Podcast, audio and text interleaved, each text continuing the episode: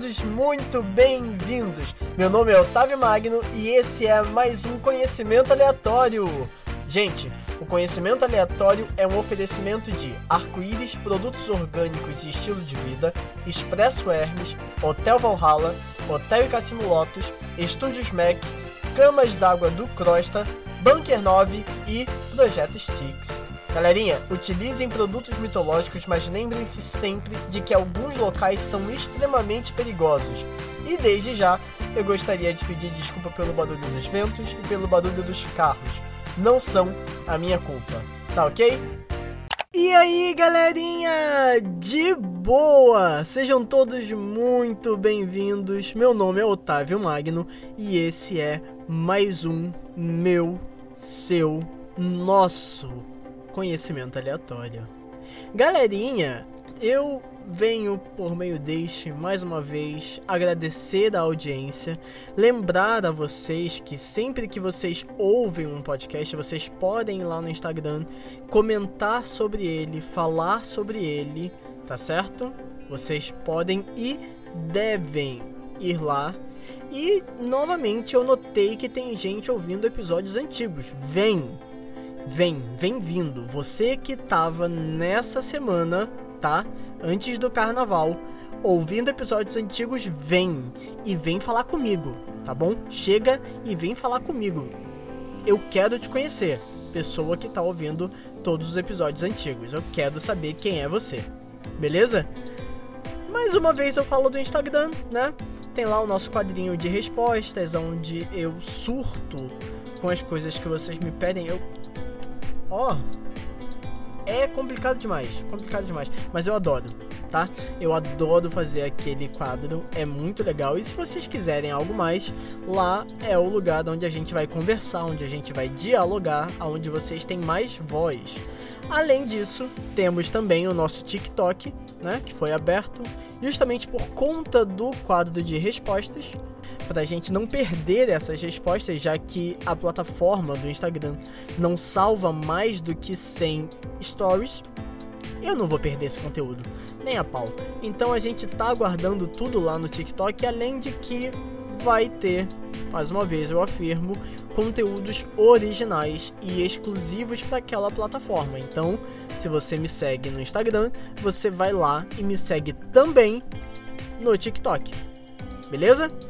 E eu também gostaria de mais uma vez salientar que a minha audiência, ela é a melhor, a maior. Vocês ó, vocês são tudo, tudo, tudo. Tanto que nós estamos com praticamente 2.500 plays. Isso significa que na próxima vez que eu estiver com vocês, no episódio agora 35, provavelmente eu estarei comemorando essa marca. E para eu comemorar essa marca, o que, que eu preciso? Eu preciso que você curta, comente, compartilhe, que você mande no grupo dos seus pais, sabe? Aquele grupinho de família, aquele grupo da bagunça. Eu preciso que você mande para todo mundo que você conhece, que você vá lá no post do Instagram Cara, marca a galera. Fala, ô oh, fulano, ciclano, beltrano, vem cá e conversa com eles. Vem cá, vamos ouvir isso aqui, vamos debater sobre isso aqui. É importante, tá? É importante não só para mim, mas para vocês também. É importante obter conhecimento, certo?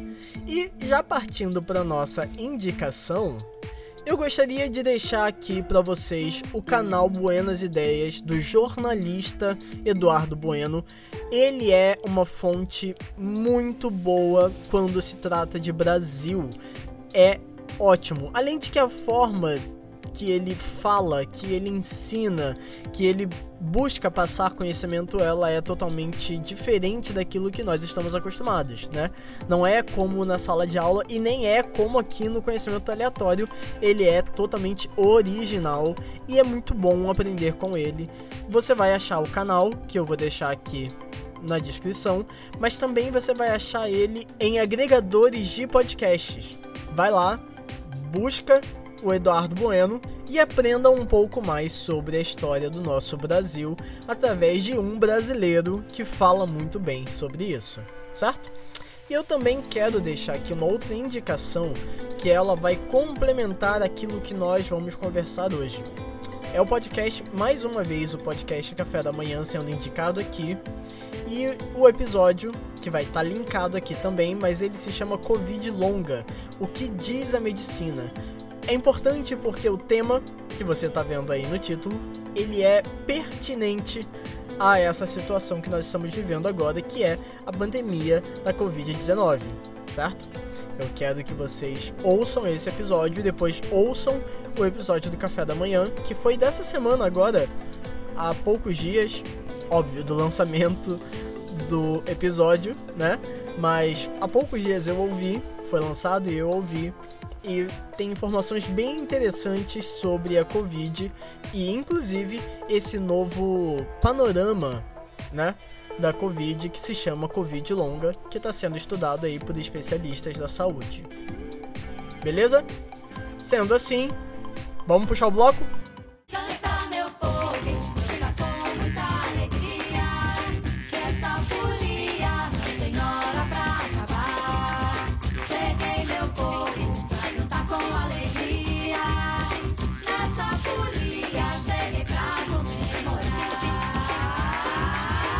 Carnaval, um termo do latim tardio carnevale, que significa adeus à carne, devido ao período de jejum que iria se aproximar logo em breve, a quaresma. Essa que é a maior festa da atualidade, ligada tanto ao calendário litúrgico católico quanto ao mundo secular, tem raízes muito profundas na história humana, uma das primeiras festividades que temos registradas era a Saceia, lá na Babilônia. Um festival que poderia durar até cinco dias, onde o contrário, o oposto era cultuado e venerado pela população. Num exemplo, condenados à morte eram coroados como reis. Eles criavam leis e davam ordens, comendo e bebendo como verdadeiros membros da realeza. E no fim das festividades, eles eram presos, torturados e espancados até a morte. Outras sociedades elas também tinham festas ligadas ao início e ao término de ciclos, como as festas a Isis, a Bacanalha, a Saturnália. E um padrão que a gente vai notar é que geralmente as festas do mundo antigo elas estavam ligadas principalmente ao equinócio da primavera, lá, óbvio, no norte do nosso planeta. Nesse hemisfério, esse equinócio ele marcava também o início do ano, porque era quando o planeta lá naquela região começava a esquentar, então propiciava a plantação, a procriação de gado. E essas festas eram celebradas porque as deidades ligadas ao sol, as chuvas, a luz estavam retornando ao poder, vencendo o mal, o frio e a escuridão. Eram muito comuns entre o tempo que hoje chamamos de fevereiro e março também. Essas festas, elas acabavam culminando em festividades que em Roma, naquele soupão cultural que rolou, significavam muito e também nada ao mesmo tempo, porque eles confundiam muito as festas e os seus símbolos dentro da tradição romana. E com a cristianização do mundo romano, essas festas, elas foram por algum tempo caçadas como festas pagãs, colocando suas práticas como heresias. Mas a igreja notou que caçar não resolveria o problema. Então, ela assimilou essas festividades e colocaram as mesmas em seu calendário eclesiástico tornou mais uma prática pagã em cristã. E deixo aqui para vocês uma curiosidade que é bem interessante. Provavelmente você já notou que a Páscoa e também o Carnaval, eles nunca caem nos mesmos dias como, por exemplo, outros feriados, como a Proclamação da República, que é sempre no mesmo dia do ano. A situação é que o Carnaval, ele acontece 47 dias antes da Páscoa, que ocorre no primeiro domingo após a primeira lua cheia, após o equinócio de outono, aqui pra gente, né? Então a terça-feira de carnaval, ela vai ocorrer exatamente 47 dias antes da Páscoa. Antes mesmo de ser conhecido como carnaval, Na realidade, essa festividade era conhecida como Entrudo lá em Portugal. Entrudo porque a festa introduzia na sociedade um outro momento, a quaresma, o período onde não se comia carne, o que era chamado de carne levarium. Mas eu não quero falar da antiguidade e nem da Europa carnavalesca. Não, eu quero falar de Brasil, o lar da maior festa do planeta. Aqui na Terra Brasilis, o intrudo chegou até as nossas praias junto dos portugueses. Eram três dias de festejos. Antigamente era um, passou a ser três e hoje em dia uma semana, praticamente, mas nesse tempo eram três dias de festejos antes da quaresma. E os primeiros registros dessa festa popular estão ainda no século XVI, onde a festa ocorria nos quintais e salões das casas. Os escravos também participavam, se pintando de branco e eles eram liberados para ir à rua brincar. Eram também características dessa festa os limões de cheiro. Eram bolinhas de cera preenchidas de água aromatizada que eram arremessadas contra as pessoas durante as festas. Com o passar do tempo, água mal cheirosa foi incorporada à brincadeira e até mesmo urina Além disso, se jogava água nos participantes do festejo com a ajuda de baldes, bisnagas e outras coisas que auxiliassem a arremessar grandes quantidades de água nos que estavam festejando. Já em 1640, o intrudo era uma festa tipicamente carioca. Dos salões e quintais, a festa foi tomando as ruas. Dentro das casas, as altas classes festejavam reclusas, mas as ruas, elas eram tomadas pelas baixas classes, inclusive escravos e ex-escravos que festejavam entre si. A festividade, ela era tão famosa que até mesmo a família real portuguesa era adepta, e há quem diga que a forma com que foram recebidos no Rio de Janeiro em 1808, no dia 22 de janeiro, foi uma espécie de entrudo à brasileira. Os imperadores brasileiros mantiveram a tradição europeia viva durante os dois governos, mas, próximo a 1840, o intrudo começou a receber duras críticas da alta classe carioca, já aqui a capital do império, que via o intrudo como um jogo bárbaro, pernicioso e imoral. Não mudou muita coisa. Essa campanha, veiculada com força pelos jornais cariocas, levaram à repressão do intrudo e à entrada do carnaval, outra tradicional festa europeia. Apesar de nunca ter sido uma festa legal, o intrudo recebeu até mesmo repreensão policial após um veto do imperador. Com a chegada do carnaval de salão, dos ranchos e dos cordões de rua, elementos do intrudo como a agitação de vários dias, começou a se mesclar com as fantasias e máscaras, e inclusive a música dos bailes de carnaval. E é importante salientar alguns eventos que ocorreram aqui na nossa história, que estão ligados principalmente ao Rio de Janeiro. Mas Otávio, o carnaval de Recife, de São Paulo, de Salvador, ótimos, não tenho nada contra eles, mas o Rio ele foi um exportador de cultura para inclusive vários desses locais.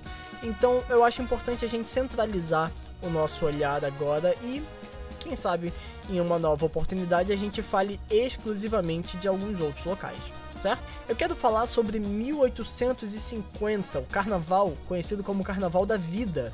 Nesse ano, houve no Rio de Janeiro uma forte epidemia de febre amarela que infectou mais de 90 mil habitantes dos 266 mil habitantes da cidade. Por ter vitimado entre 4 mil ou até mesmo 15 mil pessoas durante o surto, quando foi vencida a doença, o Rio de Janeiro viu um carnaval tão intenso, tão grande, que desde então não se pôde mais limitar as festas, não se pôde mais proibir o carnaval de rua de acontecer. E vejam, isso aqui é um padrão. Após tragédias, os carnavais cariocas se tornam ainda mais intensos. E em 1912 ocorre o Carnaval de Inverno, 1, 2, na realidade, mas esse aqui é muito importante. No ano de 1912, no dia 10 de fevereiro, em cima do carnaval, morre um homem chamado José Maria da Silva Paranhos Júnior, ou, como gostamos de falar, o Barão do Rio Branco. Em decorrência desse evento, o carnaval daquele ano foi adiado para julho. a procissão até o funeral do criador do Itamaraty, que nós conhecemos muito bem hoje, passou pela até então chamada Avenida Central, onde ocorriam as festividades do carnaval. Por conta desse mesmo homem, a avenida passou a ser chamada Avenida Rio Branco e o povo ganhou dois carnavais. Sim, claro, o carnaval foi adiado, mas não deixou de existir durante o luto oficial. E foi em julho que uma marchinha acabou se popularizando. Com a morte do barão, tivemos dois carnavá. Ai que bom, ai que bom, se morresse também o marechá. Essa é uma crítica ao presidente do Brasil na época, o Marechal Hermes da Fonseca, que ainda hoje ele luta para manter o título de pior presidente da história da República. Há quem diga que ele está em segundo lugar. Também foi nesse período que surgiram as primeiras marchinhas de carnaval, como aquela famosa O abre alas que eu quero passar. Ela vem de 1899 e também vimos a ascensão do samba, né? Que a gente conhece hoje em dia a partir da década também de 1910. Eventos muito, muito importantes para a nossa música popular brasileira. Mas é em 1919 que ocorre o conhecido Carnaval da Vingança. Em 1918 começou o que chamamos a mãe das pandemias. A gripe espanhola, como ficou conhecida, tem estimativas de ter infectado mais de um quarto da população mundial durante os três anos de sua duração. Obviamente, a capital do Brasil na época ganhou espaço nos jornais sob a manchete: O Rio é um grande hospital. Mas nem isso impedia as festas cariocas, já que em outubro acontecia uma espécie de pré-carnaval chamado Festa da Penha, mais uma festa religiosa que se tornou popular e inclusive cheia de elementos seculares. Mas a aglomeração dessa grande festa carioca obviamente causou um surto da gripe. Gripe essa que, por ter se alastrado muito rápido, acabou sendo vencida pela tal imunidade de rebanho que a gente tanto sonha, né? Ela não teve vacina, ela não teve nada, inclusive não tinha remédios para se tratar com qualidade esse vírus. Na verdade, você tentava atenuar os sintomas e esperava o corpo do paciente reagir de alguma forma positiva, né? Que ele não morresse. Como era dito pelos cariocas, como a gripe veio, ela se foi. E numa dessas ondas da doença pelo mundo é que ocorre o Carnaval de 1919 provavelmente o carnaval mais intenso que já ocorreu. No carnaval desse ano, são descritos foliões que, quando viam pessoas festejando nas janelas das casas, arrancavam as pessoas de lá e as obrigavam a festejar nas ruas. Casas, inclusive, foram arrombadas e pessoas eram arrancadas do lar para sambar e festejar a vitória da doença. Nesse tempo também eram populares os blocos acompanhados por carros com alegorias. E em um desses havia uma grande xícara onde se lia chá da meia-noite. Reza a lenda de que a Santa Casa de Misericórdia do Rio de Janeiro, próximo à meia-noite, era servido um chá que diziam curar a doença. Mas todos os que tomavam o tal chá acabavam mortos em pouquíssimo tempo. Nunca ninguém assumiu que o fato ocorreu, mas também nunca conseguiu negar que aquilo tenha acontecido. Logo, a lenda ela era real para muita gente. Muitas marchinhas da época inclusive falavam que quem não morreu da espanhola deveria festejar junto aos outros. E um fato que marca também esse carnaval é que hoje em dia nós temos a política de que não é não, mas naquela época não não interessa. Tanto que, numa única delegacia do Rio de Janeiro, a delegacia do Catete, essa delegacia reuniu mais de 2 mil denúncias relacionadas a defloramento, que é um tipo de relação sexual. Ela é consentida, mas a vítima ela é seduzida, ela é convencida a aceitar aquilo. Naturalmente, ela não iria consentir com aquele ato. E, logicamente, após nove meses, veio a geração conhecida como Filhos do Carnaval ou os Filhos da Gripe. E um pouco depois desse evento, já em 1928, começaram a surgir também as primeiras escolas de samba. A pioneira foi a Deixa Falar, lá do bairro do Estácio, no Rio de Janeiro. Foi em 1929 que ocorreu o primeiro concurso de sambas, aonde participaram o conjunto Oswaldo Cruz, que é a atual Portela, a maior vencedora do Carnaval Carioca, a Mangueira e a Deixa Falar. O vencedor desse concurso foi o conjunto Oswaldo Cruz, e para muitos esse é um marco de criação das escolas de samba no nosso país. Mas é importante também avançar para 1960, aonde muita coisa também aconteceu. Foi nessa década que os bicheiros, nome dado aos empresários ligados ao jogo do bicho, que inclusive agora é novamente legal, né? Enfim, e além de que outros empresários eles começaram a investir nessa festa popular chamada Carnaval. A atividade foi tão movimentada que começou a chamar a atenção de novos empresários que começaram a interligar vendas de produtos ao ramo alimentício, às agências de viagens e criar um período de aquecimento comercial que, inclusive, fez o publicitário João Dória, que não é o governador de São Paulo, criar uma data para o Dia dos Namorados fora de fevereiro, lá por meados de 1948. Justamente porque o feriado iria conflitar com o carnaval, não rendendo tanto quanto ele queria, e então o feriado foi colocado em junho, o mês do desaquecimento comercial. Se você quer entender essa história, vai lá ouvir Conhecimento Aleatório, episódio 19 tá ok? Vai lá, escuta, é um episódio, ó, lindo, lindíssimo. Mas de volta à década de 70, o Rio viu uma mudança na forma de se fazer carnaval. Nascia um carnaval muito mais pomposo, muito mais colorido e midiático.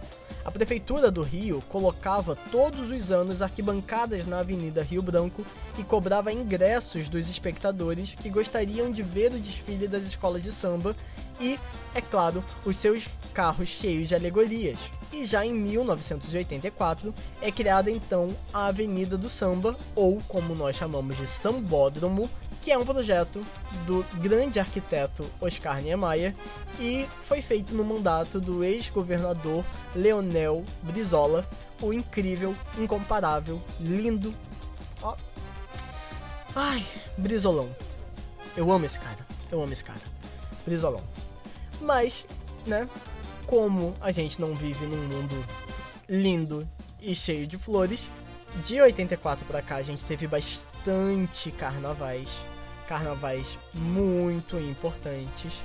Só que o carnaval de 2020, ele foi marcado porque em 1 de dezembro de 2019, lá em Wuhan, uma nova doença em humanos agitava a atenção do planeta, marcando assim a data inicial de uma nova pandemia, no Brasil, como tudo só começa após o carnaval, a pandemia ela foi decretada aqui na nossa nação a partir do dia 26 de fevereiro, no meio do carnaval. Como parar o carnaval para a pandemia? Explica como. Exato. Tendo sido o principal meio de contágio o contato humano direto, que é comum no carnaval do Brasil, Desde então, o carnaval ele foi adiado, depois ele foi cancelado e tem sido até o ano de 2022. Entretanto, porém, ainda houve desfile das escolas de samba, tanto no ano de 2020, que aconteceu no meio, 2021 e 2022 terá também. E além disso, várias festas, vários blocos e fontes de aglomeração ligadas ao carnaval também ocorrem durante esse período no nosso Brasil varonil. Por que, que eu tô citando, né, lá nas indicações, aquele episódio do café da manhã? Porque nesse ano de 2022, mesmo com as vacinas em alta, é terminantemente desaconselhada a aglomeração de pessoas, já que a doença ainda está em circulação e, inclusive, o vírus ainda está desenvolvendo novas variantes que se aproveitam, óbvio, desses momentos para se espalhar e acabar mutando mais uma vez. É importante que a gente tenha em mãos não só esse desejo tipicamente brasileiro e inclusive carioca, tá? Carioca, esse povo despreocupado que passa desapercebido pelas crises, sabe? É um povo eu amo vocês, cariocas. Sabe aqueles 22% que eu falei nos últimos episódios? Eu amo vocês, mas. Ai, minha paciência. Minha paciência com os meus conterrâneos. É um povo que festeja muito, que é muito alegre, que é muito agitado e que muitas vezes passa descuidado por algumas coisas, como por exemplo tem passado pela pandemia. Então, é importante a gente conhecer o que a ciência anda dizendo sobre a nossa atualidade. Por isso eu aponto a Covid longa, não de forma alarmante, de meu Deus, você vai ficar. Não! Não, calma, respira. Respira. Não, é importante conhecer. Não é alarmante, não é sensacionalismo. Não, eu só quero que você conheça porque é importante você conhecer para que você tenha munição para algumas coisas acontecerem. Há aí várias festas acontecendo no país durante o nosso ano de 2021 e agora no início de 2022, em que é requerido um passaporte de vacina, onde você tem que comprovar que foi vacinado, você tem que comprovar que não está infectado naquele momento. Tudo bem, tudo bem, mas tenham ciência, tenham noção, saibam que há vidas em jogo, mais do que as suas, tá? De outros. Outros que não são seus parentes, que não são seus colegas, outros que são apenas desconhecidos que podem sofrer por sua causa. Então, por favor, tenham noção, tenham sobriedade ao pensar sobre o assunto. Por favor, de verdade. Essa semana, inclusive, eu levei a minha filha para passear. Tinha uma aglomeração louca, eu tava louco para sair dali, mas levei a criança para brincar nos brinquedos, passei um pouco com ela, tentei ficar o máximo longe das pessoas usar máscara, sabe? Toda aquela cartilha que você já está acostumado. Eu sei que para alguns eventos, como por exemplo esse, ou para alguns momentos, é impossível não aglomerar. Eu entendo, eu compreendo, eu aceito isso. Mas eu peço, por favor, que você tome cuidado.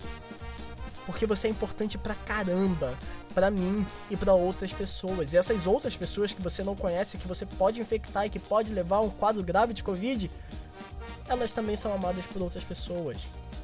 Então, vamos ter noção, vamos ter ciência e observa essa história, observa esse ponto que eu falei. Depois de crises, o carnaval tende a ser uma loucura. O carnaval pós-Covid vai ser louco. Lá você vai aproveitar. Lá você vai poder misturar corote com Itaipava, você vai poder comer quentinha que você não sabe se foi feito na lata de lixo ou dentro do pote de ração de um cachorro, mas você tá comendo. Beleza. O carnaval pós-Covid vai vir aonde nós vamos estar longe do risco disso. E da mesma forma que a gripe espanhola ela sumiu, mas ela não sumiu, tá? Ela ainda é vista em partes de outros vírus, ela só foi modificando e o Covid ele vai passar pelo mesmo processo, não da mesma forma que a gripe espanhola, óbvio, né? Nós temos vacina, nós temos métodos para acabar com o vírus, inclusive o distanciamento social é um deles. Iha! Mas não da mesma forma, mas ele também vai ser engolido por outras coisas, tá? e ele vai se tornar algo comum da nossa sociedade, mas ele ainda é extraordinário. Então, por favor, eu espero que vocês tenham gostado dessa grande história que é o carnaval. Eu espero que vocês fiquem bem e eu espero que vocês fiquem com Deus. Não sei com que tipo de Deus vocês vão ficar, mas eu espero de verdade que vocês não fiquem sozinhos. Tá certo? Espero de verdade que vocês não fiquem sozinhos. Lava a mão, usa máscara, álcool gel, evita aglomeração. Se for fazer festinha, faz na família, cara. Faz aquele carnaval igual um intrudo, sabe? Fecha as portas e faz uma festinha no quintal, faz uma coisinha mais interna, com menos pessoas, onde vocês possam aproveitar um pouquinho mais. Se você for pra rua, se cuida, cara. Não é pra ir, mas se cuida. É isso. É isso, tá? Tenta se cuidar ao máximo. Toma seus remédios, tá bom? Toma as vacinas, por favor, esteja com sua cartilha de vacinas, não só da Covid atualizada, tem vacina da gripe também, tem várias coisas para se fazer. E a gente se vê. Até a próxima. Um beijo e bom carnaval a todos vocês.